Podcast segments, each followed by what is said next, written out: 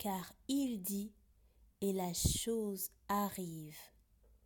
Il ordonne et elle existe.